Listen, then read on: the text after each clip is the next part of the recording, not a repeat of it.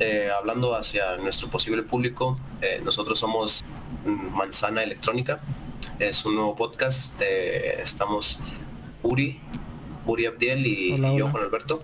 Este, vamos a, tocar un, poquito un tema de, qué se hace después de salir de, una carrera de ingeniería o en general de una carrera eh, universitaria.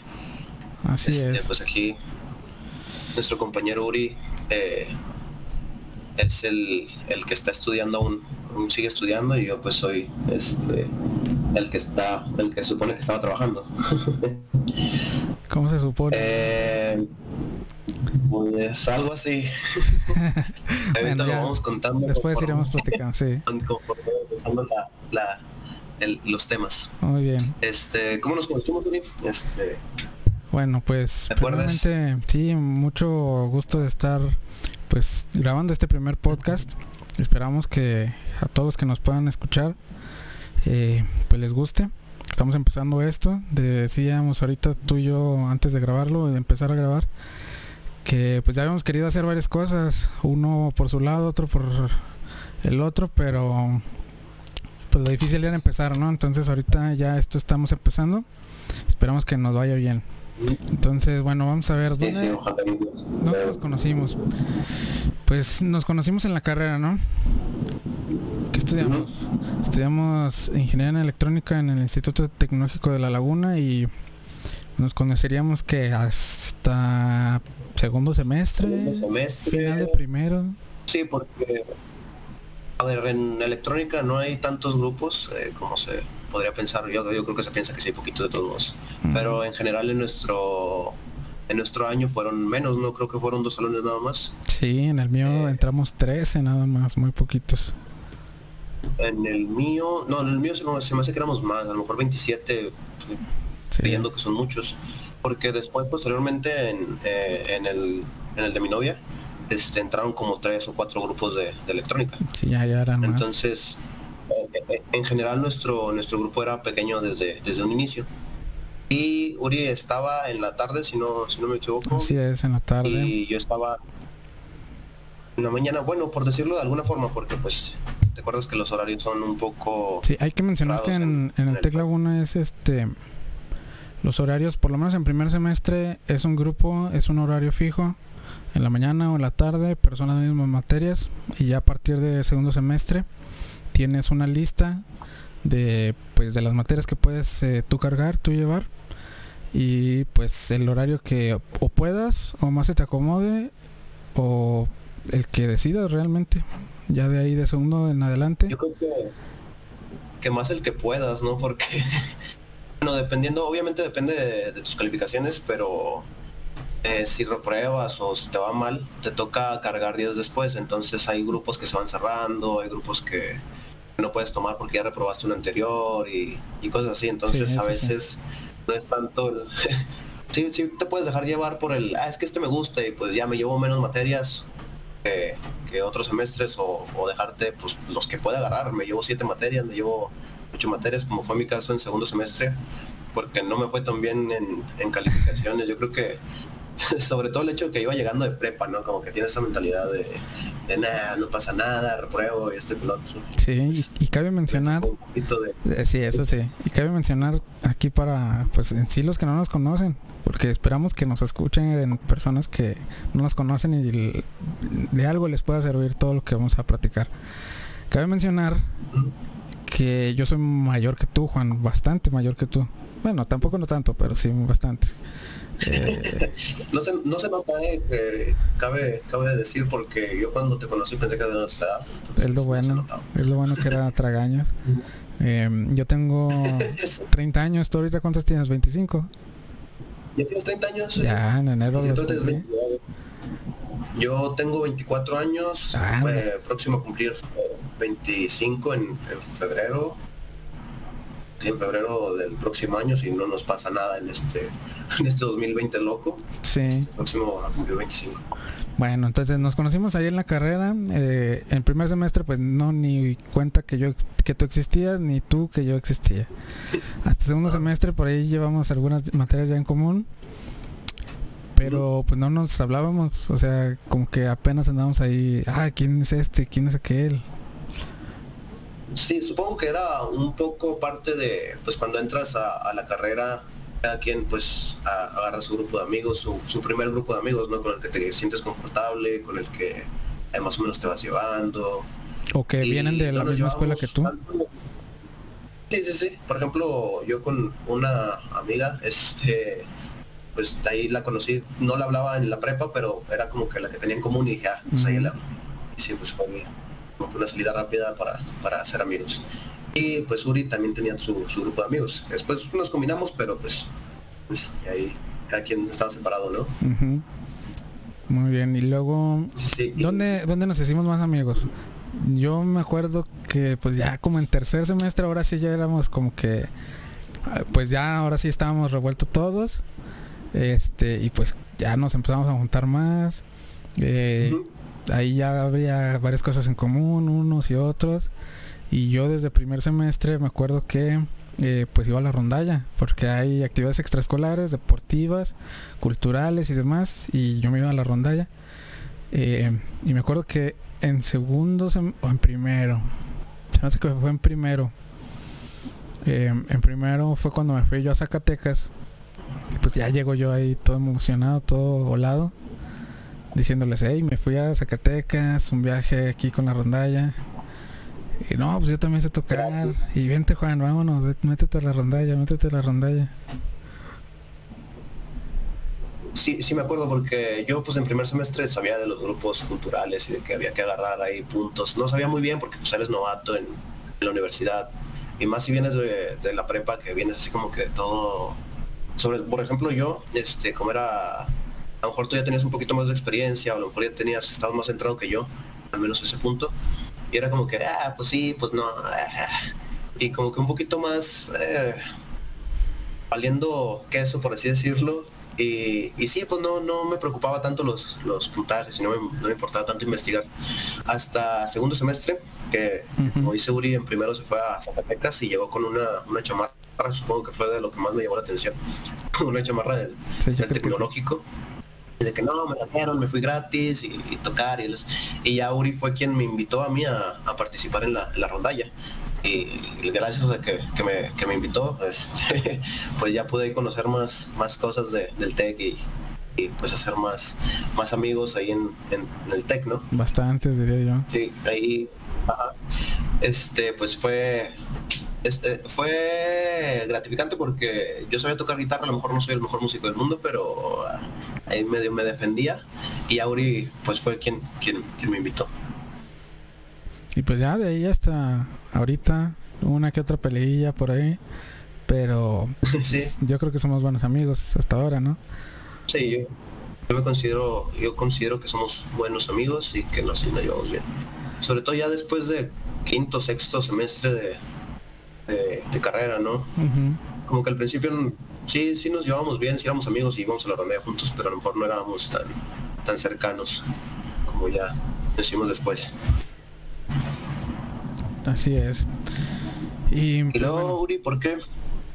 ¿Por qué este podcast? ¿Por qué, por qué empezar a grabarlo? Porque, a ver, eh, yo ya tenía intenciones de, hacer un podcast y creo que Uri también. Este, ya habíamos comentado ahí algo así de, de cada quien hace un podcast, pero nunca lo que me comentaba ahorita de que pues no lo hacíamos, ¿no? Yo tenía ahí proyectos de hacer videos de YouTube o cosas así, pero nunca, nunca lo aterricé, nunca lo hice y pues yo creo que cuando me habló Uri hace como una semana de vamos a, vamos a hacer un podcast, así fue como que el empujón que dijo, ahora sí, vamos a hacer el, podcast bien y, vamos a hacerlo, ahora sí, vamos a darle con todo.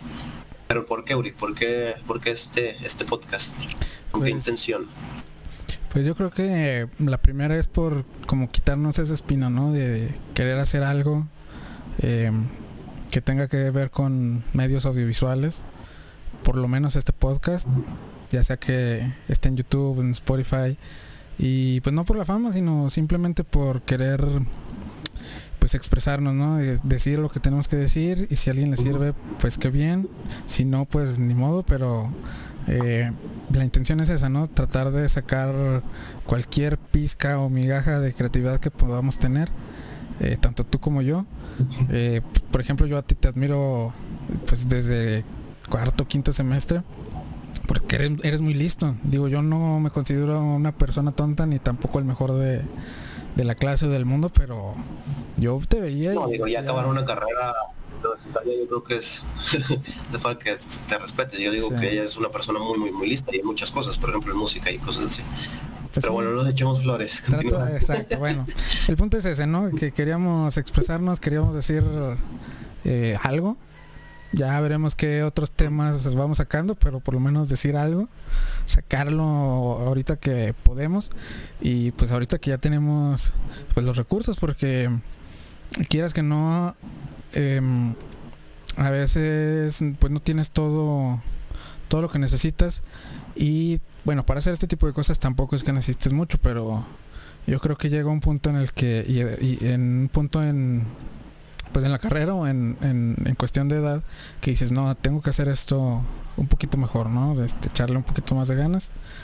Y este, pues Yo creo que es un, buen punto esto, porque siempre que ves videos de YouTube que te motivan a, a realizar algún video, a realizar algún streaming, a realizar algo así, siempre es hazlo, hazlo, hazlo y sí es cierto que yo creo que es lo más importante estar decidido, pero a veces pues no todos tenemos una compu que nos permita grabar mientras, por ejemplo, ahorita tenemos una videollamada o un buen micrófono. Yo, por ejemplo, ahorita no tengo un micrófono, que estoy pensando en, adquirir uno. Tengo una, tarjeta de, sonido, pero este, estoy pensando en adquirir un, un microfonito. Pero no, no es siempre tan fácil como se escucha, ¿no? Porque yo creo que una buena compu que permita grabar, eh, sobre todo en México, que a lo mejor no, no siempre se tienen tantos recursos como, en otros países este, primermundistas. A lo mejor hay algunos que tienen menos recursos que nosotros, pero a veces es difícil conseguir tanto una compu, por ejemplo, yo esta es, no es mi compu propia, se comparte con mis hermanos y pues hay que e, e, eso, eso está bien de, que no es nada más hacerlo. A veces sí necesitas un poquito de, presupuesto, pues por desgracia, por desgracia, ¿no? Pues sí. Y pues también yo, por ejemplo, ahorita, pues ya, digamos, tengo un poquito más de poder adquisitivo en estos momentos. Entonces, pues ya ahora sí me puedo hacer de este micrófono y una interfaz de audio que pues planeo no nada más usarlo aquí por el podcast, sino pues a lo mejor hay otras cosillas eh, que pues poco a poco hay que ir sacando, ¿no? Y bueno, bueno, vamos a, vamos a continuar con... Eh, somos los dos somos somos músicos en teoría no entonces pues, nos gusta un poquito ahí micrófonos eh, interfaces de audio guitarras pues, y luego ingenieros entonces ajá como que algo que no con, con sí sí sí nos, gusta Ajá. nos, gusta investigar y nos gusta ver ahí un poquito las cosas de, de que nos de que nos compramos y ver que, sean buenas, ¿no? A veces eh, no comprar así nomás por comprar, o sea, sí buscarle un poquito de, calidad o no gastarnos tanto, pero sí un poquito de, calidad. este, y, pues sí somos un poquito quisquillosos, hay, que decirlo. Pues sí. Bueno, continuando con el con los temas, Suri, este eh, no sé, ¿qué se hace después de, salir de una carrera de ingeniería?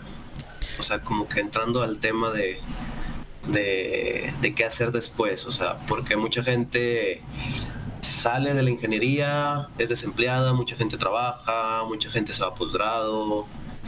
Eh, aquí tenemos dos puntos de vista en teoría distintos y en teoría no, porque pues medio convergemos en, en un punto, pero sí dos formas de realizarlo diferente. Por ejemplo, tú que te fuiste a un, posgrado, Uri, cuéntanos un poquito tu experiencia de cómo fue ese, es, eh, esa etapa de, decidir irte a un posgrado. Bueno, la decisión en sí de tomar un posgrado, eh, yo la tomé como, ¿qué sería? Sexto semestre, séptimo semestre, que fue cuando me fui junto con Ángel, un compañero, que nos fuimos a La Paz a hacer un verano de investigación. Em, pues fue interesante porque, o sea, simplemente desde el hecho que viajas a otro lugar a donde puedas, digamos, estudiar o hacer investigación de cierto tema, eh, con otro doctor o, profesor que eh, pues sepa bastante de ese, de ese tema, eh, pues te inspira, te inspira bastante. Entonces más o menos ya ahí, yo ya tenía ahí como la idea de sí, tengo que hacer también una maestría, pero todavía no tenía claro, hasta que me fui ahí ya en sexto semestre, séptimo, no me acuerdo, em, a La Paz hacer esta estancia de, de verano. Entonces al momento de que salgo, o ya el último semestre eh, hago mi residencia ahí mismo en el Tecnológico de Laguna, pero en el área de posgrado con el doctor Campo, entonces empiezo a hacer también algunos trabajos de investigación pequeña, pero pero sí algunos pues desarrollos escritos, este tomar datos, demás. Y lo que pasa en mi caso es que al momento de que yo ya nos graduamos y todo, pues resulta que fue mucho el trabajo que tenía. O sea, tenía mucho trabajo y ya estaba, ahí sí que ya estaba cansado, estaba harto de, estar escribiendo, de estar eh, redactando, de que llevar a revisión mi documento, sabes que estás en estos errores, corrígelos, eh, corregirlo, llevarlo de nuevo, sabes que sigues teniendo estos errores y aparte tienes estos otros. Entonces como que sí me fastidió un poquito. Y pues al final les digo, ¿sabe qué, doctor? Mm, este semestre no, no quiero descansar un poco de esto y ya el siguiente semestre. Entonces me pongo a dar clases en un colegio y a los dos o tres meses pasa algo que pues nadie se esperaba. Me rompo, yo creo que yo me asusté mucho cuando me marcaron. Cabe recalcar que me habló una, una amiga con la que ya no tengo mucho contacto. Este, entonces ya no, para ese entonces ya no nos hablábamos tanto y me habla de que, oye, supiste lo de lo de Uri y así, y yo, ¿qué? ¿Qué pasó? Y, no, yo me, yo me asusté y le hablé a mi novia y, oye, ¿sabes qué pasó? Y así. Y pues ya y me empiezo a investigar, este, qué, qué pasó, te hablo a ti de que, no, pues que tuvieron un pequeño accidente y y pues sí, este estuvo complicado, ¿no, Sí, entonces me rompo una pierna. Eh, el fémur. Entonces, realmente yo no me acuerdo del accidente, pero me lo rompo y digo, entonces, ¿qué voy a hacer? O sea, ¿qué voy a hacer? No puedo ya ir a, dar mis clases. Este, ¿qué va a pasar con mi pierna? O sea, no sabía nada. Bueno, ya pasan unos dos, tres meses de la fractura, sigo en reposo, en recuperación y demás. Y este, pues ahora sí, ni modo que decir que estaba cansado, que estaba eh, agobiado, que estaba... Pues no, lo que quería era salirme. Entonces en diciembre inicia la, la convocatoria y pues decido aplicar, ¿no? Para entrar. Este...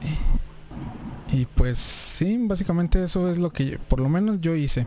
Eh, a mi consideración lo mejor es que desde por lo menos un año antes uno ya estuviera trabajando.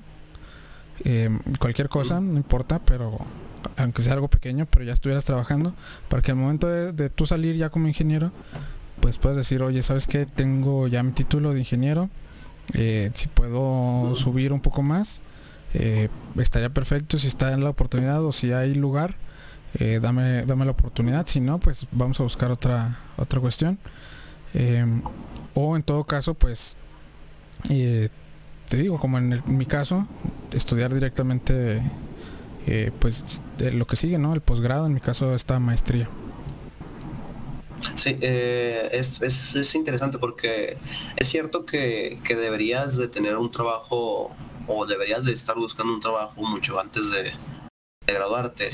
Cosa contraria de lo que yo creo que la mayoría de las personas hace yo creo que uno piensa que saliendo de la, de, la carrera manda dos, tres currículums y le van a hablar y lo van a contratar y pum pam, le van a pagar mucho dinero. Y la verdad es que no, no es cierto eso, es una, una falacia si alguien te dice eso. Eh, es muy complicado conseguir trabajo, seas, yo creo que seas del país que, del que seas, es complicado eh, conseguir un, un, buen trabajo. Además de que si eres recién egresado no tienes experiencia, este, a lo mejor tienes tus prácticas profesionales, pero no es lo que la empresa quiere. Una empresa, lo que la empresa quiere es invertir lo menos en ti y que les produzcas lo más posible. Sí. Entonces, pues, ¿para qué, ¿para qué invertir tiempo en ti o invertir experiencia en ti si, si a lo mejor no les vas a generar tanto como alguien que ya tenga experiencia? Pero otra cosa también es que los sueldos no son tan buenos, eh, al menos aquí en, en, Torreón, pues es más o menos buenos, pero no, no, no tanto como deberían, como hay tantas universidades, tantos lugares donde salen eh, muchos, mm, muchos profesionistas, es complicado un sueldo. Y pues bueno, lo que yo hice fue pues, justamente lo que no debería de hacer, este, buscar trabajo y hasta que, hasta que salí de, mi carrera. Estuve haciendo mis, mis residencias en un lugar de, minería o del rubro de minería. Estuve en el área de automatización y estuve haciendo unos planos y ahí. Mm, no, obviamente la empresa que te agarra como, como residente no te va a decir que te va a contratar no, no le conviene, tiene muchos residentes y no, no se puede. Yo tuve un poco la oportunidad de, quedarme donde estaba haciendo las residencias. Eh, me ofrecieron irme a un lugar en Zacatecas durante seis meses y, pues, estar yendo y viniendo, ¿no? seguirme seis meses, regresar y ver a dónde me puedo volver a ir y, así. Entonces yo estaba dispuesto completamente a, irme seis meses eh, sin importar nada y yo creo que es una mentalidad buena de, de pues, eh, decidir abandonar el nido, ¿no? O sea, o que no te dé miedo al menos. Este, pero unos, hay unos problemas con que regresaron unos trabajadores que ya tenían en otro lado porque se acabó el proyecto y pues dijeron, no, pues para qué contratamos a otros y ya tengo, tenemos aquí gente que pues, no está haciendo nada. Y pues no hubo oportunidad de yo quedarme en, en el lugar en, en, donde me ofrecían trabajo. Entonces pues me pongo a enviar currículums, este, me empiezo a, a hacer entrevistas porque ah, es difícil que tengan una entrevista también. Pero gracias a Dios me, me hablaron relativamente temprano en, en, mi búsqueda. Todavía no me graduaba. estaba, ya había salido de la carrera, pero mi graduación no era. Y me hablaron.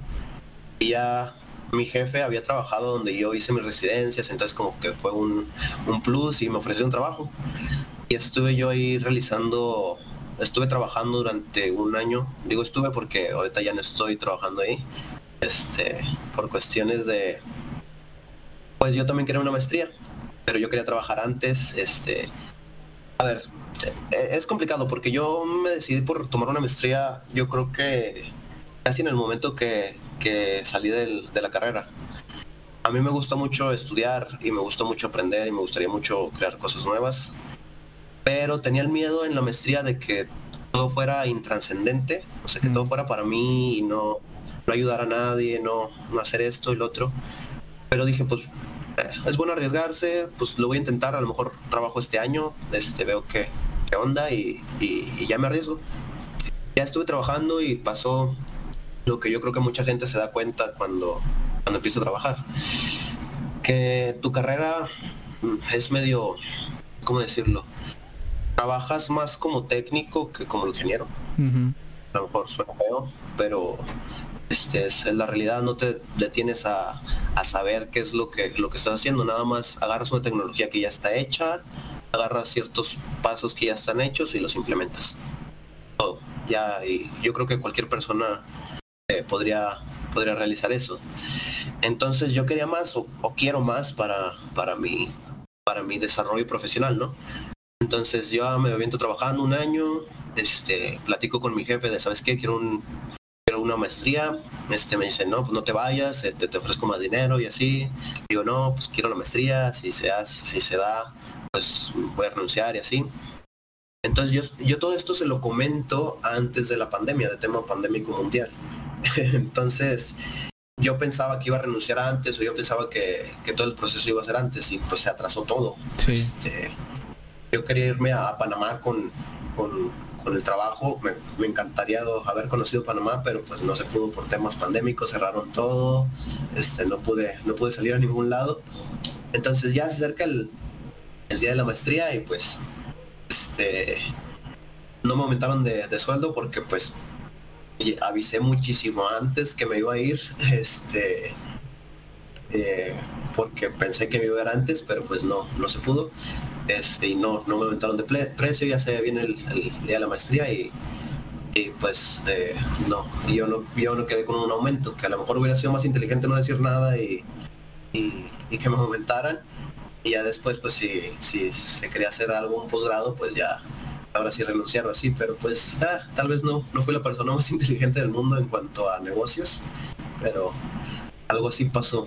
Entonces, esa es como nuestra experiencia, al menos en, en términos eh, después de, de, salir de, de, una ingeniería. Hay, yo creo que existen más más casos de, de quien está desempleado, ¿no? No sé si conozcas tú a alguien que estuvo desempleado desde que salimos o algo por el estilo, Uri.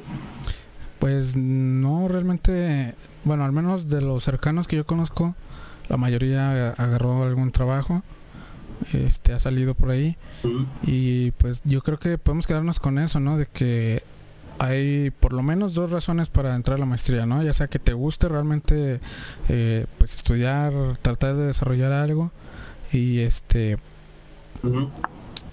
y pues la otra es que tú te desarrolles, que tener otro título, otro nivel más y pues seguir trabajando, ¿no? Claro, siempre es bueno. Este, yo creo que es, bueno siempre este, invertir en ti, sobre todo. Es una inversión que no vas a perder. Es algo que en algún momento te va a servir. Siempre te, te, va a servir. Ahora, eh, algo, algo, que, algo, que, no teníamos realmente en el guion, pero eh, ¿tú cómo crees? bueno, ahorita pues no tienes esa experiencia, pero ¿cómo crees que sea la maestría? Bueno, más bien, ¿qué tan diferente es la maestría, estudiar una maestría, a estudiar a la ingeniería? O sea, lo que ya pasamos, a lo que ya hicimos, ¿tú qué tan diferente crees que es? A ver, obviamente pues tú ya sabes cómo es la diferencia, ¿no? Yo pues aún no estudio una maestría, entonces es, es diferente. Este, ¿cómo creo que sea estudiar esto? Para empezar yo creo que es muchísimo más difícil. A lo mejor no que tú digas así súper complicado, pero al menos siento que es más demandante que, la carrera de, ingeniería, ¿no? O sea, creo que que te exige más como persona y que te exige más eh, estar centrado en, lo que quieres. O sea, eh, por ejemplo, en ingeniería, pues sí, tenemos nuestros profesores, tenemos a quien nos va guiando de, cómo hacer las, las cosas. Y en la maestría yo creo que es, si bien tenemos profesores de todo, el que nosotros o el, el autoinvestigar, nosotros vayamos desarrollando, nosotros vayamos investigando más que el hecho de que nos digan por dónde ir, ¿no? O sea, cada quien agarra una forma diferente de, de hacerlo. Entonces, creo que está excelente esa forma porque pues te va desarrollando más como persona y te va desarrollando más como, como profesional, ¿no? O sea, no, no el esperarte a que alguien te diga qué hacer, sino el pues ve buscándole a ver cómo le hayas y tienes que, saber qué hacer, ¿no? No sé qué tan diferente sea la realidad, pero me imagino que, algo así, algo así debe de ser, ¿no? Sí, bueno, eh, bueno, aclarando, yo ya entré a un posgrado, estoy ahí por entrar al segundo semestre y pues la experiencia de primer semestre fue mm, peculiar, voy a decir que fue peculiar, porque mm, pues hubo bastantes detallitos ahí, sobre todo esta cuestión de la pandemia, que pues cambió todo el juego. Cambió todo el juego porque, por ejemplo, la cuestión de las clases, que ya no podíamos ir a, la escuela, o sea, estar presentes en un salón de clases, estar junto con tu maestro y estar en línea, entonces sí fue difícil sí fue muy difícil y el nivel cambia porque hay muchas cosas que incluso lo ves desde que entras a la ingeniería, hay cosas que ya deberías de ver. Si vienes de una buena escuela, de una buena escuela, pues a lo mejor sí lo sabes o por lo menos lo conoces. Si vienes de una escuela a lo mejor no muy buena o si no pusiste atención, pues sí batallas, ¿no? Entonces, acá en ingeniería era es prácticamente esto ya lo debes de saber, pero aquí no lo vamos a repasar porque eso ya es por tu cuenta, o sea, lo necesitas, pues búscate tú los recursos eh, de donde lo puedas hacer. Eh, y pues obviamente está bien, porque se supone que tú estás estudiando o sigues estudiando para mejorar tus habilidades y si no desarrollaste bien tus habilidades para estar investigando, para estar leyendo, para estar em, pues estudiando tal cual, pues ni modo, tienes que mm, machetearle y darle duro hasta que hasta que te salga. Entonces por ahí sí sí se nota, sí se nota un cambio de, de la ingeniería a lo que sería un posgrado, una maestría. Yo creo que como todo, ¿no? Porque a lo mejor desde la primaria a la secundaria, de la secundaria a la prepa y de la prepa a la universidad, eh, es como que si sientes algún cambio. Y pues creo que es para bien porque... Si no es un, nivel que... No creo que sea un nivel de... Ah, le vas sumando, tomándolo en términos matemáticos, algo que le vas sumando, que vas incrementando, por ejemplo, este, esto es difícil, esto es un poco más difícil, esto es un poco más difícil. Creo que es, no sé si un tema exponencial o un tema uh, este, parecido, porque sí, de, kinder a primaria, pues ya se eleva la, diferencia de, dificultad. De, primaria a secundaria se eleva aún más, o sea, no es como que algo que sume, se multiplica eso por, más o se eleva más ese, ese, ese nivel y de secundaria prepa, de prepa a universidad, pues se van aumentando los, los niveles. Bueno, que hay mucha gente que dice que de, de, prepa a universidad no tanto, que es más fácil la universidad, pero pues ya ves que siempre tenemos compañeros que, se creen mejores que los demás, ¿no? Pero sí, yo creo que en general sí se va incrementando el, nivel. Me imagino que en la universidad la maestría es prácticamente lo mismo, se eleva considerablemente la dificultad, ¿no?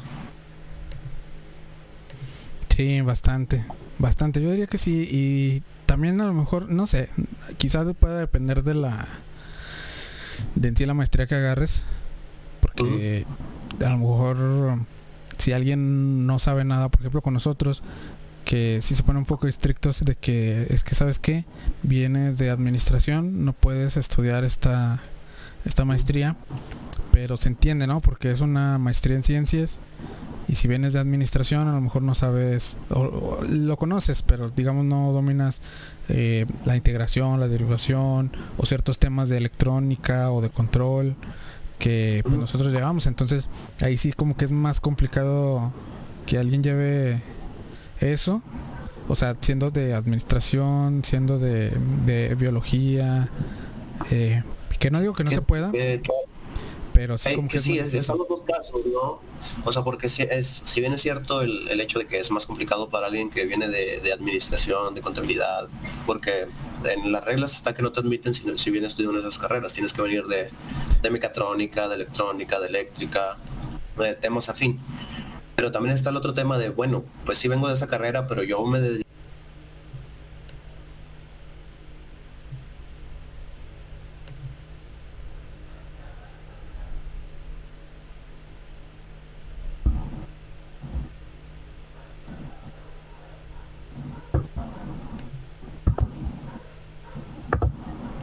me fui. No sé si ya regresé. Sí, ya, ya estás. Ok. Este, porque también te digo, comento, eh, puede darse el caso de que alguien haya estudiado mucho para, pues, para entrar, ¿no? Y que se haya preparado. Pero bueno, así son las reglas, supongo que es un filtro más en, esas cuestiones para pues, tener como, bueno, no lo hemos dicho, pero la maestría que quisimos realizar es una, una maestría con una beca, una beca apoyada por el CONACYT. Este, lo cual hace un poco más difícil entrar a, a, esta maestría, ¿no? Sí, y yo creo que es por varios factores, ¿no? Porque está la cuestión de de que cuántas becas le dan a la institución eh, o si los doctores o catedráticos eh, ellos tienen que estar asesorando a un alumno, ¿no? Sería sería esa situación y pues también poco pueden tener 5 o 7 o 10 alumnos porque pues este, se estarían de por sí tienen sus actividades. Entonces todavía estar asesorando a siete alumnos diferentes pues supongo que es como que algo que les quita les consume mucho tiempo entonces tampoco es posible. Este además volviendo al tema principal de este 2020 pues también se, se reduce un poco el el presupuesto, no nada más para becas, sino para proyectos, entonces es complicado también estar trabajando en, diferentes cosas, más 7, 8, 9 alumnos que tenga el, doctor. Entonces es complicado y se reduce el número de, alumnos eh, por semestre. Que, si bien ha habido otros semestres que han admitido más, pues depende de, los temas del año, de, muchos factores si te, si te aceptan o no, ¿no? Pues sí. Bueno, entonces vamos a vamos a pasar al pues como el siguiente tiempo, ¿no? Eh, en este caso, bueno, podemos ver dos versiones porque por ejemplo ahorita todo ha cambiado, todo, absolutamente todo en cuanto a esta situación de la, pandemia, ¿no? Entonces vamos a hablar un poco de lo que es el proceso de ingreso a una a una maestría. Eh, en este caso, pues el único que yo conozco y tú también es el del tecnológico de La Laguna. Entonces, por ejemplo, pues digamos que está como en unos tres, tal vez más, este, como pasos, ¿no? Es, es, este, pues obtener tu ficha de, mm, pues ficha para el examen, ¿no? Como solicitud o... Ajá, sí, exacto, sí, sí, sí. Eh, sí, pues una solicitud donde dices, ¿sabes? Es, soy yo? Como un, pues te piden muchos papeles, entonces sería como una solicitud de empleo, por decirlo así, ¿no? Porque te piden nombre. Lo pondría a lo mejor como un registro. Mm, pues sí. Un registro a, a ser candidato de, una, de una maestría. Mm. Yo lo pondría a lo mejor así, un registro. Ok porque empiezas a enviar a papeles que si tu título, que identificación, que este comprobante de domicilio y pues temas que siempre te piden no para para cualquier trámite. Sí, entonces y ya después está la la segunda fase, ¿no? Que es eh, los exámenes. Eh, exámenes, ah, que yo creo que es lo Sí, sí, sí, porque son varios. Es el paso complicado de, esto, en teoría complicado, porque bueno, creo que hicimos diferentes exámenes, eh, número de exámenes. Este, ¿Tú cuántos realizaste, Uri?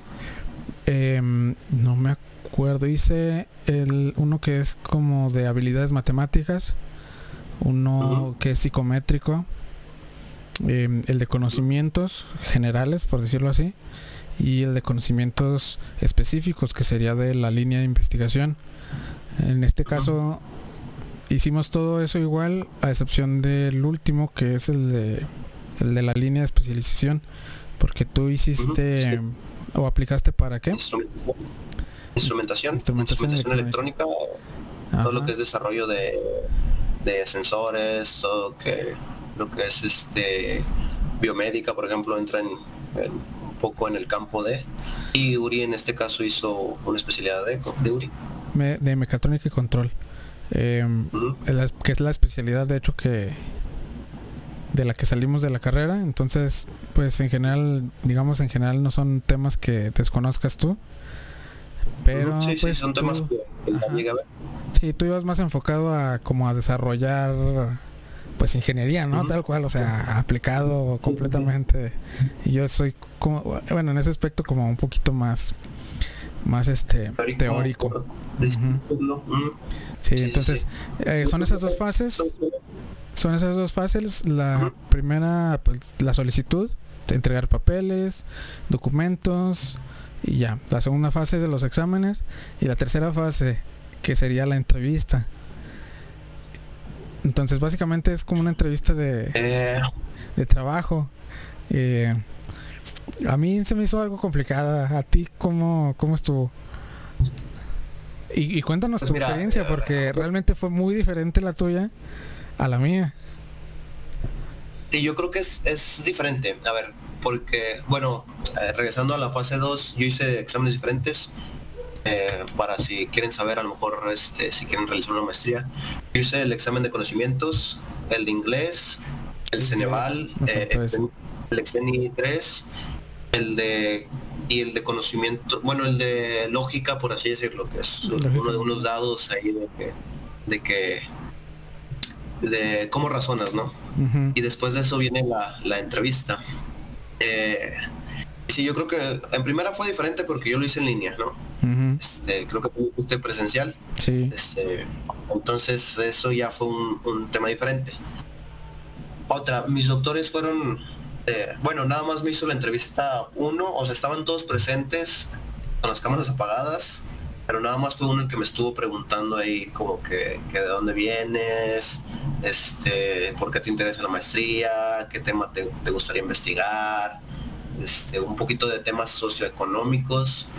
Entonces, pero yo creo que mis doctores se portaron eh, bien, o sea, fue, fue muy agradable mi entrevista, fue, me sentí cómodo, estaba nervioso obviamente, era algo que, que yo creo que muy difícil de, de evitar, este, y más porque yo quería mucho una maestría, era algo que, deseaba, ¿no? Sí. Entonces estaba un, poco nervioso y, ya me empezaron a preguntar así y así, y al final me dijeron algo que, así como que me digo, ay, qué feo.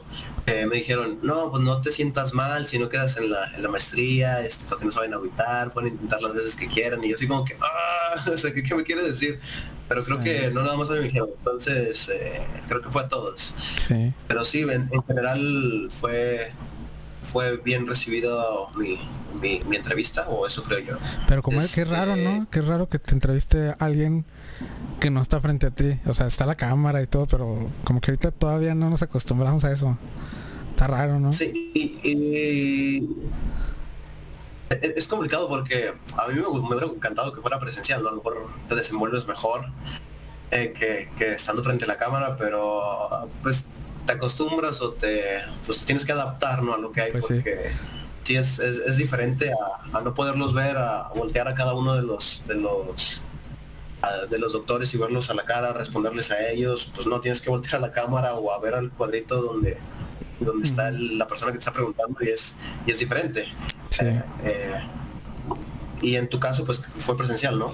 Sí, pero también fue como que raro. Eh, en, cierto modo, bueno, digamos, tenía ventaja yo por la línea que escogí, a, ti que escogiste una línea diferente, porque como estamos diciendo, nosotros salimos con la especialidad de, de mecatrónica y control de la ingeniería.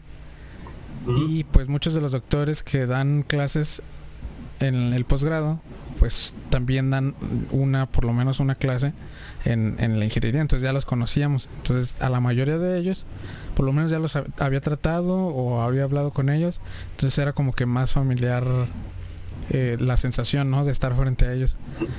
Pero eh, por lo menos en mi caso les, ya estábamos diciendo que me había roto la pierna, entonces en esos momentos todavía andaba en recuperación entonces andaba muy débil, andaba apenas eh, caminando con andador. Y este, me acuerdo de las primeras veces que iba, llegaba a mi casa y traía una calentura del esfuerzo que había hecho. me cansaba, entonces imagínate estar frente a ellos, eh, cansado, algo débil, entonces fue, fue raro, fue raro también para mí, a pesar de que fue presencial todavía. Pero pero sí es como que sí te imponen, porque pues es como si fueras a algún otro trabajo, ¿no? O sea, ellos te entrevistan, te preguntan por qué quieres estar aquí, qué te interesa, em, sabes con quién quieres estar trabajando y pues sí te impone, sí te impone porque de alguna manera pues ellos ya han pasado por lo que tú ya pasa, estás pasando y este y saben que pues puede ser duro, ¿no? Entonces sí, como que sí estuvo también un poco raro, pero eso más bien por las condiciones en las que en las que yo andaba. Ahora, otra cosa que hay que decir también es que depende obviamente de los doctores que te toquen hacer la entrevista. Sí. Este, pero hay unos doctores que son más duros que otros. hay unos doctores que, comprenden la situación, que comprenden el que eres nuevo y que eres te interesa la maestría y, y pues no son tan, tan rudos, ¿no? Y que fue mi caso a lo mejor, y hay otros que a lo mejor son un poco más imponentes de, te intimidan para que ver de qué es lo que quieres, ¿no? Si realmente te interesa la maestría, que fue a lo mejor tu caso, ¿no, Sí. Sí, bueno, pues ya ahí cada quien va a tener una experiencia diferente, pero pues igual no hay que tenerles miedo, o sea, te imponen respeto, a lo mejor sí saben más que tú, pero pues es, hay que llevarla tranquilo, ¿no? Si te pones más si te pones nervioso, te salen las cosas mucho más mal y pues a lo mejor eso es factor para para que no, no, ah. Sí, sí, sí, y, yo, creo, yo creo que es eso también, de, de saber que, que sí, a lo mejor tienen un grado superior al tuyo, un doctorado a lo mejor, pero tampoco es verte hacerte menos porque pues, al final de cuentas tú quieres estar ahí, ¿no? Quieres llegar hasta ese punto. Claro. Entonces, sabes, que eres más guapo que ellos. eres más joven a lo mejor. Por lo menos. Por lo menos. bueno. Sobre todo si alguien quiere quiere crear quiere entrar a una maestría, yo creo que, que vaya con estudie mucho y, bastante, sí. y este, vaya vaya con con la mentalidad de, adelante, hacia adelante. Y, que también desde antes hagan como que su, labor de, de ir buscando pues algún tema de investigación o de ir buscando a algún doctor, oiga, sabe que estoy interesado en entrar a la maestría, pero o más bien me interesa en lo que usted trabaja. Entonces, como que ahí, eh, ¿sabe qué? Aquí estoy, recuérdeme, y me llamo Juan, me llamo... Ajá, entonces... Sí, pues para que también vean ese interés, ¿no? De, de uno, de que realmente quiere, quiere trabajar. Y pues bueno, algunas veces se puede, otras veces no. Y porque es importante recalcar eso, ¿no? Porque yo sí hice, medio hice mi tarea de, de ir con un doctor y buscar ahí de quiero una maestría pero pum, se atraviesa el 2020. Ah, este 2020. Pues nos, encierra a todos, empieza todo medio extraño, pues yo eh, mandé correos y así con, el doctor. Entonces medio ahí estuvimos en contacto, pero no fue tanto como a lo mejor alguien que, pudiera visitar a ese doctor este pudo pudo conseguir, ¿no? Que a lo mejor tú tampoco a lo mejor no pusiste conseguir tanto porque estabas lastimado en ese en ese tiempo, ¿no? Sí, fue, no podías ir a ver. Exacto. Sí. Y, esa parte fue difícil porque mm, pues yo queriendo entrar y yo no sabiendo si iba a volver a caminar. Digo, iba a volver a caminar obviamente, porque pues no es que me hayan cortado la pierna o algo, ¿no? Pero, no era algo tan, grave, ¿no? Sí, pero pero ahí también se me dificulta porque empiezo a ir a rehabilitación y pum, 2020 Chale. Se cierra todo. ¿Saben qué? No podemos recibirte aquí en, en el hospital porque por la pandemia está llegando mucho enfermo, entonces corres más riesgo de contagio. Entonces, tu rehabilitación se va a tener que detener un poco. Ni modo. O entonces, en casa, ¿no? Tú solo. Sí, tú solo. Ahí están de estos ejercicios, hazlos, pero es más difícil si te ponen a ti hacerlos en casa. Pero bueno, bueno. ahorita ahí estamos ya caminando. Ahora, la espera de resultados, Juan. ¿Cuánto duran después de la, de la, de la entrevista? Por lo menos con nosotros fueron un día, dos máximo, pero un día después nos dicen los resultados. Eh, la espera de resultados es yo creo que un tema muy estresante porque no sabes qué va a pasar, ¿no? O sea, tú estás con la esperanza de que puedas entrar, estás con el miedo de que no puedas entrar a una maestría.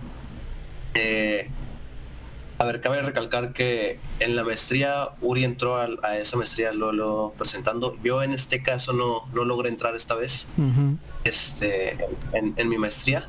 Tenemos por ahí unas teorías, ¿no? De por qué no, pero porque no, a lo mejor no, no los veo como excusas, pero creo que a lo mejor por eso podría haber sido. Igual voy a volver a intentar el, otro semestre, entrar a una maestría y, seguirle, ¿no? Pero la espera de resultados. ¿Qué pasa con esto? Los, bueno, primero los exámenes. Los exámenes son, eh, no sé, dos, tres semanas antes de la entrevista. Entonces ya realizas sus exámenes, obviamente cada quien sabe más o menos cómo le fue. Mm, a veces te confías de que nada, ah, me fue muy bien y resulta que no y así. Pero cada quien medio sabe cómo le fue, ¿no? E, entonces, después de eso llega la entrevista, que te tienes que estar preparando para ver qué, vas a decir. Obviamente todo lo más real posible, o, pues, lo más real, obviamente, eh, de lo que de lo que quieres y por qué quieres. Entonces, ya te estás preparando, haces la entrevista y todo, y supuestamente al día siguiente te dicen, no te dicen a qué horas. Entonces, yo, por ejemplo, no pude dormir del todo bien ese día. Fue dormir a las 2, 3 de la mañana eh, pensando en si voy a quedar, no voy a quedar. A ver, 2, 3 de la mañana a lo mejor para alguien pareciera este, poquito, pero yo duermo temprano, entonces era, era bastante. Y al día siguiente, yo pensé que me iban a enviar los resultados a las 12 del, mediodía o a las 10 de la mañana o así. Y resulta que no. Entonces para esto yo sabía o me había enterado de que a los que quedaban les enviaban un correo y los que no quedaban no les enviaban nada. Entonces era difícil, ¿por qué? Porque si no me enviaba nada quiere decir que no quedé, pero no puedo saber si no quedé si no le dicen a nadie más. Sí, exacto. Entonces tuve que estar hablando ahí con mi novia, que también quería un posgrado, ah, con unos amigos, con un amigo que volvió a intentar hacer un, posgrado, que gracias a Dios quedó. Este, y pues no, no, pues a nadie nos mandaban este, los resultados y de que, no, pues pasaron como las 2, 3 de la tarde y nos dijeron que a las 7 ya llegando a las 7, pues no, no le mandaban a nadie resultados. Y chin, sí, no, todos estresados. Me acuerdo que platicaba con mi novia y ella también estaba de, no, ya quiero que me los manden. Platicaba con otra amiga y también, ya quiero que me los manden. Estaban todos pues muy estresados, ¿no? Estaban todos muy sí, nerviosos, eh, con esperanza y asustados a la vez. Entonces era una mezcla ahí de sentimientos medio, medio rara, ¿no? Entonces, no recuerdo si fue exactamente a las 8, 8 y media que nos enviaron un correo. Entonces mi novia me dice, ya me enviaron resultados, no quedé. Y yo no manches, es neta, y así, y, me puse triste porque con mi novia no había quedado. Entonces abro el correo, porque íbamos a diferente línea de investigación, entonces nos enviaban eh, diferentes correos a cada uno. Y, abro mi correo y ching, pues tampoco quedé, ¿no? Quedaron eh, cuatro personas nada más, no quedé. Y pum, te da para abajo todos esos sentimientos que traías a lo mejor ahí eh, eh, encontrados, o sea que estaban ahí en una explosión más o menos de, sentimientos y te da para abajo y pum, te, pones triste, ¿no? Este, a lo mejor personas que medio me conocen pensarán que, no lloro casi nada. Personas que me conocen más sabrán que soy muy llorón. pensarán que estoy bastante llorón. Entonces, chin, pues hay que admitirlo, lloré mucho, este, de que no, pues no quedé y así. Y mi novia pues también es, es bastante llorona, entonces también no, no quedé ya nos hicimos videollamada, no quedamos, eh, estábamos llorando, le avisó yo, y sabes qué, pues no quedé y así, porque ya estábamos en contacto en, en, ese entonces eh, del podcast y de, pues está, somos amigos, ¿no? A final de cuentas nos, nos interesa saber qué, onda. Entonces, no, pues no que no quedé, le hablo a otro amigo que está en posgrado ahí, que me recomendó a, al doctor de, de, hablar con él, que se llama Joaquín, también es, es, muy bueno. Este, y pues sí, no quedé y todos, pues no, yo llorando, hablándole a mi novia y así. Y mi mamá entra al cuarto de repente y ¿qué hijo? ¿Qué pasó? No, pues no quedé y ahí pues estamos todos llorando, ¿no? Pero pues ya después se, se aprende a, a pues, no soportarlo porque tampoco es algo como que hayas perdido algo, algo así, no es a final de cuentas un bajón que te da. Y ya después dices, hay que darle para adelante, hay que volver a, a intentarlo y y a seguir dándole. Eh, en tu caso no sé cómo haya sido tanto la espera de resultados, no sé qué, qué tan nervioso estabas, Uri. También yo estaba bastante nervioso porque pues no sabía realmente si iba a quedar porque ya había oído algunos rumores y que contigo también me doy cuenta que sí eran ciertos. De que, por ejemplo, en mi línea éramos siete, no sé si siete u ocho los que, creo que ocho, los que vamos este, presentado para entrar. Entonces, pues candidatos éramos ocho personas. Yo y pues obviamente otras siete. Entonces, los rumores que oía decían, es que a veces nada más agarran tres, pues, o a veces con dos les basta a los doctores y ya, o sea, no hay más. Eh, en mi caso, pues creo que tuvimos suerte porque de las seis de las ocho personas agarraron a seis. Entonces pues prácticamente solamente dos quedaron fuera.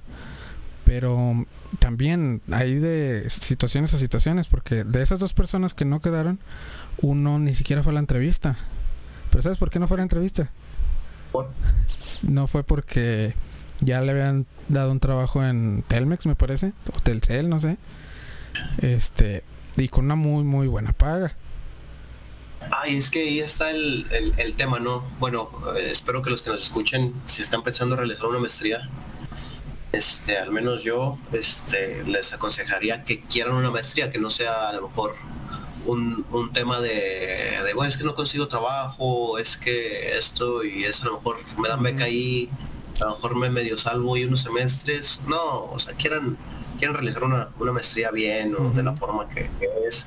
es. bonito yo creo que realizar una maestría, ¿no? Este, lo que dé, no sé, pero o sea, que sean los, por los motivos este, adecuados, ¿no? No nada más para, para salvarse de del desempleo. No estar trabajando. Por ejemplo, yo renuncié a mi trabajo para, para poder, realizarlo. Ahora me toca pues, buscar otro. Pero pues sí. Entonces, eh, te digo, este, realmente tuvimos suerte porque fuimos bastantes. A comparación de esta vez, que según me dices que te enteraste eran tres, creo, nada más los que entraron a... Personas en, tu línea de investigación, pues. Sí, entonces eran, son muy, muy pocas personas. Entonces no sé, no sabemos por qué haya sido. Eh, no sé si las becas eran muy pocas, este, si los doctores tenían pues digamos ya muchos alumnos a su cargo, entonces no podían tener tantos, no sabemos, eh, pero yo por ahí me... tengo algo porque me enteré ahí de algo que me marcaron, no quiero decir ahorita muchos temas porque puede que se haga, puede que no, pero fueron poquitas becas las que las que se las que se entregaron. Entonces probablemente sean por tanto la crisis económica que está a nivel global como eh, mi amigo Joaquín decía que a lo mejor castigaron a uno que otro profe porque no salieron todos los los alumnos que tenían de maestría o porque se atrasaron algunos o porque ya habían agarrado a muchos eh, alumnos. Entonces son, como, que son, de como que son varios factores pero yo por ahí me les vuelo de que alguno de esos fue lo que por lo que no te alcanzaron a elegir o sea no porque no seas capaz yo te conozco yo sé que eres muy capaz eh, pero pues en este caso fue sabes que nada más podemos aceptar cuatro o dos personas o cinco y pues ni modo, cuáles son las que vamos a elegir y cuáles no. Entonces, pues en este caso contigo no pues, fue. Los doctores evalúan el, eh, los temas, ¿no? De, de, a este le fue bien el examen este, pero no le fue también el de inglés. Este, este le fue bien el psicométrico, y este estaba trabajando, este trae experiencia, este, este el otro, este ya vino a hablar conmigo, porque pues también este, ya, obviamente gente que ya conoces, pues tienes más confianza hacia ellos, ¿no? Este, de, a lo mejor me sirve como candidato de, de, maestría. Sí. Entonces, tenemos la teoría de que a lo mejor fue por eso, puede que no, puede que no haya, hayamos rendido, haya rendido del, del todo, me puse nervioso a lo mejor en los exámenes, no sé.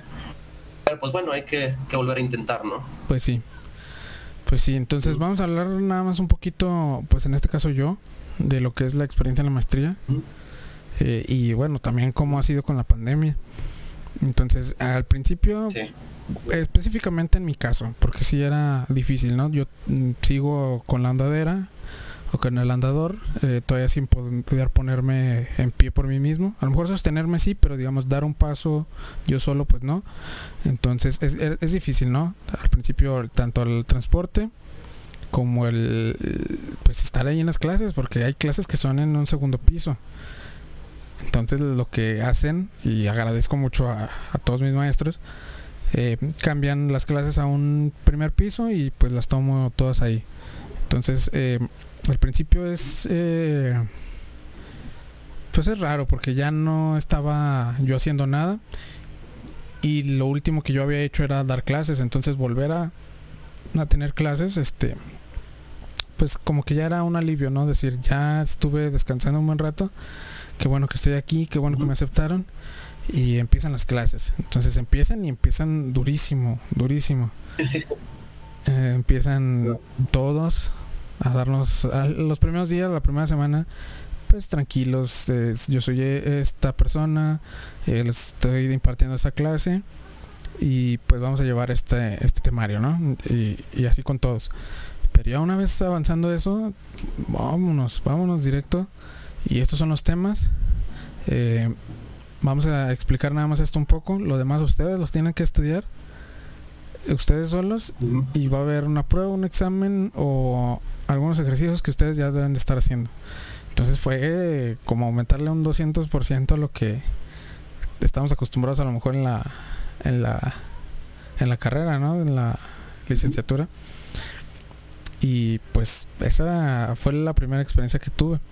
Después llegan estas noticias de que saben que existe o se está esparciendo un virus que viene de China.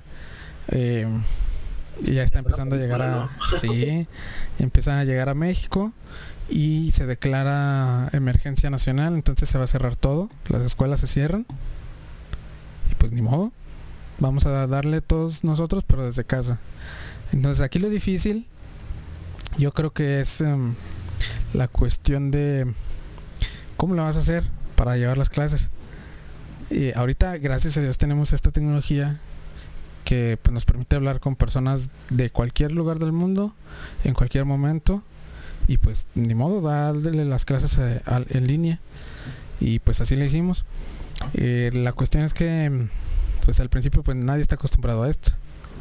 Entonces los maestros por ejemplo no, no saben usar a lo mejor una plataforma se tienen que enseñar. Eh, y pues ahí también hay un poco de, de problemas no la cuestión es, es curioso no porque pensando en, en que todos tienen un nivel doctorado este dices no pues a lo mejor sí no pero pues no siempre el tiempo avanza tan también para todos no pues hay, hay gente que, que, sabrá mucho en su en su rama pero a veces un poquito esto de, de, las redes sociales y el videochat a lo mejor no es tan tan común para ellos y se complica no para todas las personas el, poderse comunicar. Sí por ahí escuché varios comentarios de otro podcast que yo escucho que dicen no nunca hubieras hecho o nunca habrías podido implementar dar clases en línea en todos los niveles. Nunca lo hubieras hecho o sea no eh, porque era, difícil. Pero gracias a la pandemia eso se aceleró y no era de que si querías o no sino que así se tiene que hacer porque pues, no podemos hacer otra cosa entonces pues sí es cierto aquí en este caso tuvimos que hacer eso pero hubo algunos problemas porque aparte de que cada quien tiene sus ocupaciones, me imagino que los doctores pues tienen su casa, su familia y sus cosas, ¿no? Que hacer. Entonces resulta que se desaparecen. Nadie nos manda ningún correo, nadie nos manda un mensaje ahí por WhatsApp, este, nada y se desaparecen como un mes. Entonces, pues nosotros estábamos a gusto en nuestra casa, ¿no? Ah, descansando, eh, pasándola bien, ahí divirtiéndonos pero va pasando una semana, dos semanas, dice, ah, al rato vuelven. O, ah, por lo menos este me mandó un correo, o este, un PDF de la clase y pues, ya lo leí, lo estudio y ya. Pero pasa un mes, mes y medio y de repente regresan todos. Hola, alumnos, ¿cómo están? Vamos a retomar la clase, pero no te dicen, tenemos que ver todo lo que no vimos ese mes y medio de clases en este mes y medio que nos falta. Si no, eh, estuvo duro, estuvo bastante duro porque era de que cada maestro eran cinco materias y cada uno te estaba mandando tres o cuatro tareas cada dos días para entregarlas igual en, dos o tres días después. Entonces era mucho, mucho trabajo. Cabe recalcar que estamos es, un nivel maestría, no es eh, una ingeniería o una prepa que dicen ustedes, ah, pues dos, tres tareas así no es tanto, pero es un, nivel maestría, es algo exacto, Exacto, entonces en una sola tarea, por más corta que sea o por más sencilla, entre comillas, que sea, tienes que hacer bastante trabajo porque una cosa es resolverlo si es algún problema eh, otra cosa ya es redactarlo este, escribirlo, presentarlo, comprobarlo, compararlo con los demás, o sea, terminarlo como debe ser en tiempo y forma y luego ya entregarlo. Y eso es en una sola tarea, entonces imagínate cuánto trabajo llevas en dos, tres tareas más, cuánto trabajo llevas aparte de otras dos o tres materias. Entonces era, era mucho trabajo. Entonces la experiencia que yo tuve fue pues rara, rara y difícil, porque si era bastante trabajo el que tuvimos que hacer. Y lo bueno es que era desde nuestra casa, pero era muy complicado, era muy complicado. Y yo creo que este fenómeno se dio porque no creo que haya sido el único, o el nivel de maestría no haya sido el único que, pasó lo mismo, sino también a lo mejor la, la, licenciatura o la prepa de que los profes desaparecieron un mes o así. Eh, yo creo que fue un, punto de, no, pues esto va a pasar rápido, unas dos, tres semanas pasa la pandemia, regresamos y ya nos dimos nuestro descansito y nadie diría que dos, tres, cuatro, cinco, seis meses encerrados y pues nomás no pasa. Entonces se dieron cuenta al final y dijeron, pues hay que verlo todo y hay que acabarlo. Además, lo, bueno, suena feo, pero yo creo que los doctores se pueden excusar en decir, pues están en nivel de maestría, ustedes se tienen que, que hacer cargo, ustedes tienen que investigar, ¿no? Sí. pues sí. Entonces la experiencia, por lo menos en este semestre pasado, y parece que se va a repetir en este, fue, fue difícil, fue dura. Fue dura. la ventaja es que en este ya están un poquito más acostumbrados a, cómo trabajar y que a lo mejor espero que no se desaparezcan en un mes los Ojalá. Ojalá, eso es lo que yo espero. Sí, porque va a ser difícil. Y bueno, Uri, ¿tú cuáles crees que sean las ventajas y desventajas de, realizar una, maestría en, México? Bueno, sobre todo en México, ¿no? pues, el lugar donde tenemos... Pues mira, sí tenemos bastantes escuelas con un buen nivel. Em, a nivel nacional y a nivel mundial eh, tenemos pues maestría de, de, un buen nivel. Por ejemplo, en la que yo estoy es una maestría que está en el PNPC, que es Em, Programa Nacional de Posgrados PNP de calidad, sí. PNPC. Entonces eh, eso ya los evalúa como una maestría que, que produce, mm, ¿cómo diré? Pues estudiantes o maestros capacitados y, de buen nivel. Entonces, ventajas, pues por lo menos en mi caso, la movilidad.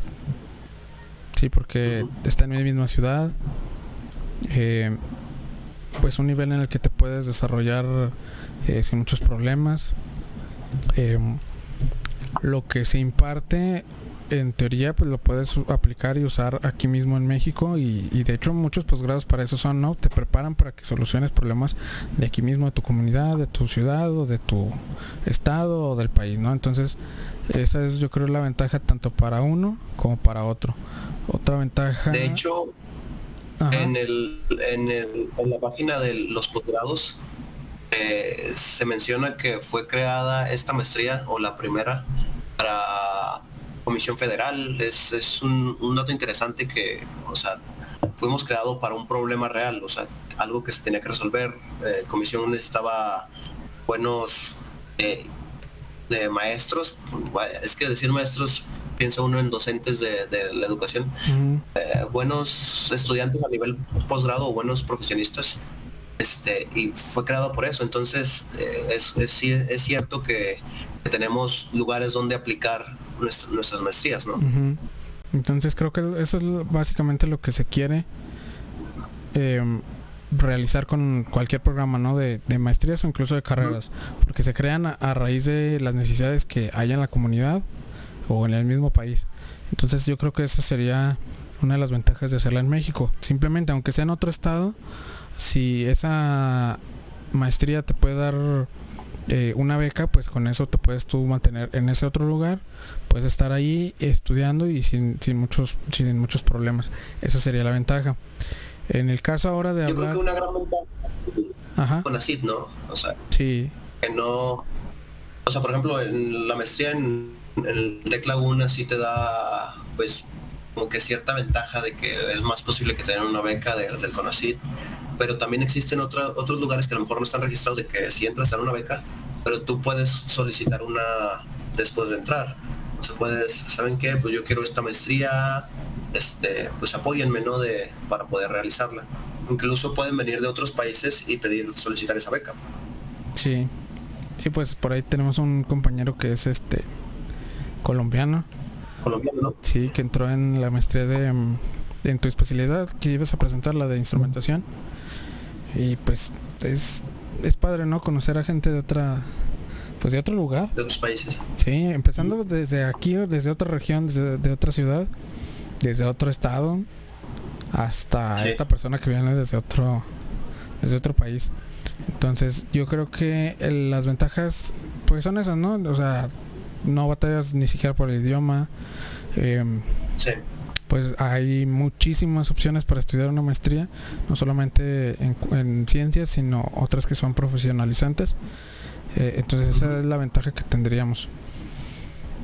Ahora, ¿tú crees que, haya... Pues sí. ¿Tú crees que haya también ventajas o crees que sea conveniente estudiar en otro país?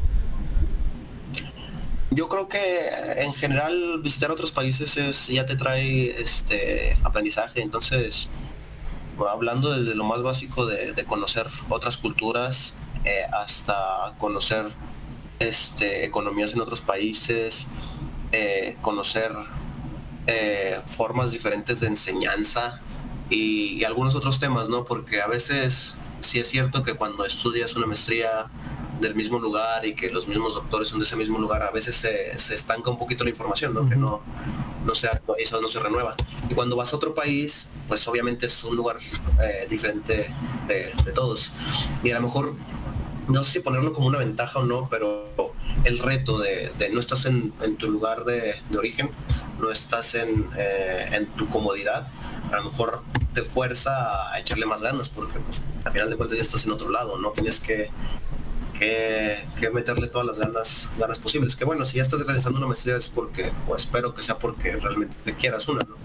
Pero eso te fuerza a, algunas cosas. No sé si haya más ventajas en cuanto a becas o algo así, lo desconozco, pero a ver, si buscas debes encontrar. Pues sí, eso sí. Ahora, ¿qué vamos a hacer ya después de todo esto, Juan? Yo que estoy en la maestría, tú que en este caso no, pues no te aceptaron, pero ya dijimos, o por lo menos es mi la opción que yo tomo de que no había suficientes recursos en, cuanto a becas para pues para seleccionarte, ¿no? Para tenerte ahí. Entonces, ¿qué, es lo que vamos a hacer? ¿Qué sigue? Pues yo por mi parte eh, hablé con mi novia de, las posibilidades de, sabes que cuando entramos, este, ¿qué hacemos? Eh, tengo ventajas de que tengo algunos familiares en Juárez y así. Entonces vimos la posibilidad de, irnos a trabajar estos seis meses este, y volver a, realizar el, examen de, admisión y pues a lo mejor contactar con, algún profesor y, y ahí tener un poquito más de chance de, entrar, ¿no? También, o sea, vimos la posibilidad de si vamos a realizar otra otra maestría. En mi caso yo quiero una. Mi novia aún no está, no está muy segura de, volver a hacer una. Pero pues no se acaba el mundo si no realizas una maestría, no se acaba el mundo si estás desempleado en este momento. Hay que buscarle, hay que, seguirle dando, ¿no? Sí. Este, hay que hay que buscar las mayores posibilidades para tu superación y lo que a ti te llene. Yo creo que es, es importante. Pues sí, sí, ahorita también en mi caso, pues que voy a seguir la maestría, pues a echarle todas las ganas, porque ya viene, de por sí te digo que fue un semestre difícil el anterior, el que viene va a ser mucho más, porque ya voy a empezar un tema de investigación y pues no nada más van a ser las clases, sino también tengo que empezar a, a escribir sobre todo. Y, Ajá, entonces va a ser bastante, bastante complicado. Hablando de, proyectos, este, ¿qué proyectos podrías aspirar en, la maestría? ¿Qué, cómo, se, ¿Cómo se toman los proyectos o qué, te dicen los doctores? Pues dependería mucho tanto del, del doctor con el que estés trabajando como de la línea de investigación. Por ejemplo, acá en Control trabajamos en general, no es tal cual la, la ¿cómo te diré? O sea, no es la única opción, por decirlo así, pero la mayoría trabaja con, con robots. Entonces, no nada más es eh, robots, o más bien, entendamos que es un robot primero, ¿no? En, cuanto a un robot, pues no es eh, el T-1000 o el T-800 que vemos en Terminator. No es eso. no es eso. Eso sí sería muy, muy avanzado. Ajá, exactamente. Entonces, no es tal cual eso, sino otro tipo de robots. Eh, que serían? Lo podemos reducir a maquinaria, ¿no? Que nos ayuda a, realizar una acción, un trabajo. Entonces, por ejemplo, vemos videos, vemos videos de, mecánico. Ajá. Sí, vemos videos de estas máquinas que mueven pues se mueven eh, en el ensamblaje de un auto. Vemos que por ejemplo está una puerta, hay un robo, hay una máquina que toma la puerta, la coloca y hay otro que pone los puntos de soldadura. Entonces, esos son robots. Esos son robots, son, son máquinas, aunque no lo veamos así como lo decíamos, un robot humanoide, eso es un robot. Entonces, en mi línea de investigación, que es control, em, pues se trabaja con robots manipuladores, que son estos que ya sea o manipulen tal cual, tomen algo y lo muevan hacia otro lado, eh, solden algo, o que se muevan, esos son robots manipuladores trabajan también... Por, porque son diferentes clasificaciones de, robot. Para que no sepa, existen los manipuladores, existen algunos que son eh, terrestres o de movimiento, no, recuerdo cómo se llaman. existen también un poco los androides, que yo creo que es lo que la mayoría piensa cuando menciona Ajá, tal cual, robot, exacto. El, el, de Honda, no recuerdo cómo se llama. No sé si te acuerdas tú cómo se llama. El, de Honda o de... Se me hace que es de otra, empresa, pero no, otra compañía, no me acuerdo de, qué compañía es, pero que salta y que hace ahí varios movimientos y a lo mejor es lo que la mayoría piensa como robot, pero no, necesariamente es eso. Brazos robóticos también. También es una especie de robot. Entonces, esas son las líneas de investigación.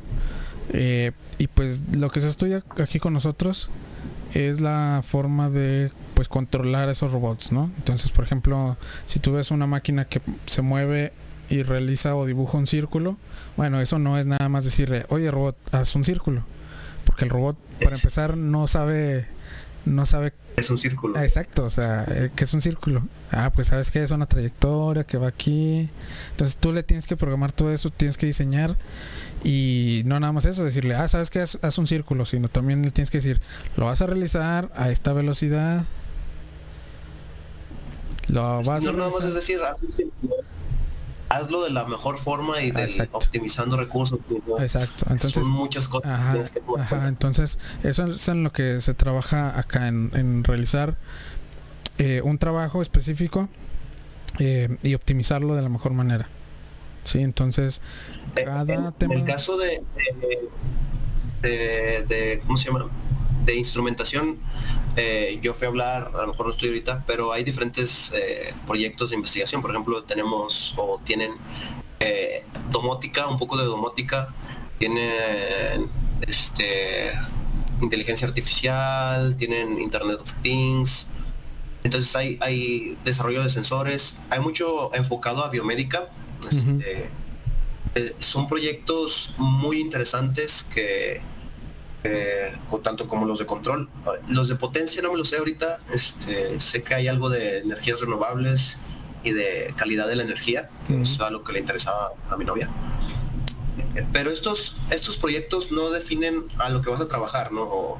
no. O es, no, no, definen como que algo súper específico de que solo eso vas a ver, solo eso vas a ver. ¿no? Sí, no, no, no, porque por ejemplo acá, si tú tienes, eh, digamos, planteado un problema, incluso tú mismo puedes, bueno, en tu caso es, digamos más eh, una opción más lógica de que tú te avientes todo el trabajo, de que tú lo realices desde tener el microchip, el microcontrolador, programarlo y de ahí sacar, digamos, por, eh, por decir algo, un nuevo producto y, y, hacerlo. Con nosotros tenemos la opción de que ya tenemos algunos robots, entonces hay ciertas cosas que no se han estudiado. Por ejemplo, en el caminar de un robot em, ya se ha estudiado, pero por decir cómo controlas un, un cierto tipo de motor, cuál es la forma más eficiente, cómo puedes mejorar algunas cosas, pues eso es algo de lo que se estudia. Y también, bueno, algunos yo he visto que hacen la opción de ellos mismos crear un robot desde cero eh, igual, programar el microcontrolador, colocar los motores que deben de ser, si va a llevar ruedas o no, si va a llevar, si va a ser un, brazo robótico o no. Eh, entonces, hay, hay varios proyectos bastante interesantes. Sí, en mi caso creo que yo voy a trabajar con un, con un brazo robótico. Eh, todavía no sé el tema específicamente, pero yo posiblemente vaya a trabajar con un brazo robótico, entonces pues sí, es básicamente lo que lo que puedes desarrollar. Uno de los que ya tiene el, tecnológico, ¿no? Sí. Eh, bueno, para quien no haya visto, pues probablemente mucha gente que nos escuche, ojalá, no sea de, de Laguna o, así, este, vayan y dense una vuelta a cualquier universidad cerca de, su, de su localidad y vean las cosas que tienen y, y empápense de, de, ese, de esa hambre de conocimiento este, y vean qué es lo que les llama y así. Por ejemplo, en nuestro tecnológico tenemos eh, brazos robóticos, había un, robotcito hay piernas a unas piernas que se y un, robot móvil, ¿no? Pareciera como de los que mandan a la luna. De, hecho, sí, es que hay bastantes, hay bastantes porque están un robot planar. Planar se refiere a que va a trabajar en un plano. Por ejemplo, la pared que tengo atrás es un plano, es una pared plana. Em, tenemos, creo que son dos de esos. Em, tenemos otro también que es planar, pero ese trabaja como sobre el piso. El otro trabaja sobre por la pared. Son muy distintos. Tenemos las piernas robóticas que por ahí ha habido algunos problemas porque no como que no hay espacio para hacerlas caminar. El... Tiene una caminadora, ¿no? Que creo que metió más problemas que... Sí, sí, sí, que soluciones. Porque la caminadora puede ir a ciertas velocidades, pero las piernas no están programadas para, para caminar exactamente a la velocidad de la caminadora. Entonces, por ahí también ese es un problema que, que se tiene que resolver o estudiar. ¿Qué más? El robot este que dices que parece el Hubble, ¿no? El que mandaron a Marte o a la Luna. Eh, es como un carrito que se mueve pues en todas direcciones. Tiene una cámara y varios sensores. Está, está, está padre, está interesante. Em, ¿Qué más tenemos? Por ahí, pues hay drones, sobre todo. Son con los que trabajan. los que trabaja, si no mal recuerdo, el, doctor eh, Zul, ¿no? El doctor Zul, el doctor Ríos también. Eh, digamos que ahí hay dos plantas en el, en el edificio de control hay dos plantas los de abajo por la mayoría son robots robots móviles eh, no robots em, eh, manipuladores manipuladores manipuladores o, o, robots humanoides también creo que están trabajando y arriba es casi la mayoría también son robots móviles con ruedas o aéreos en el caso de los drones entonces hay varios proyectos interesantes. Eh, si se pueden dar una vuelta cuando abran, claro, obviamente, y con las medidas de seguridad. Eh, Busquen ahí fotos o algo. Sí, también. está, muy interesante. Entonces, con todo eso puedes trabajar, puedes saber cómo funciona, cómo se programa y cosas que ni siquiera sabías que existían. Entonces, están, están muy interesantes. Eh, yo creo, yo pienso en que en instrumentación a lo mejor tienen proyectos más atractivos al público eh, a lo mejor sí y a lo mejor no tanto, porque un, cuando ves un robot de, esa escala llama, llama, llama pues la atención. exacto. A lo mejor porque yo ya estoy ahí adentro, ¿no? digo, ah, se me hace más padre aquello que están haciendo estos otros. Sí, tal vez.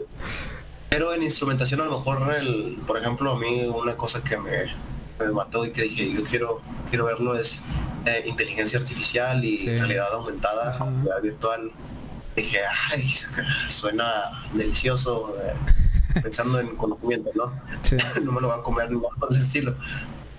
Pero sonaba muy, muy atractivo hacia mí. Obviamente tú te tienes que tienes que hacer una evaluación en tu, en tu persona de, de qué, qué, es lo que te gusta, de qué sabes hacer, de qué investigar campo laboral, aunque no, hay, no, hay, no hay labor de casi nada, entonces vete a lo que te guste.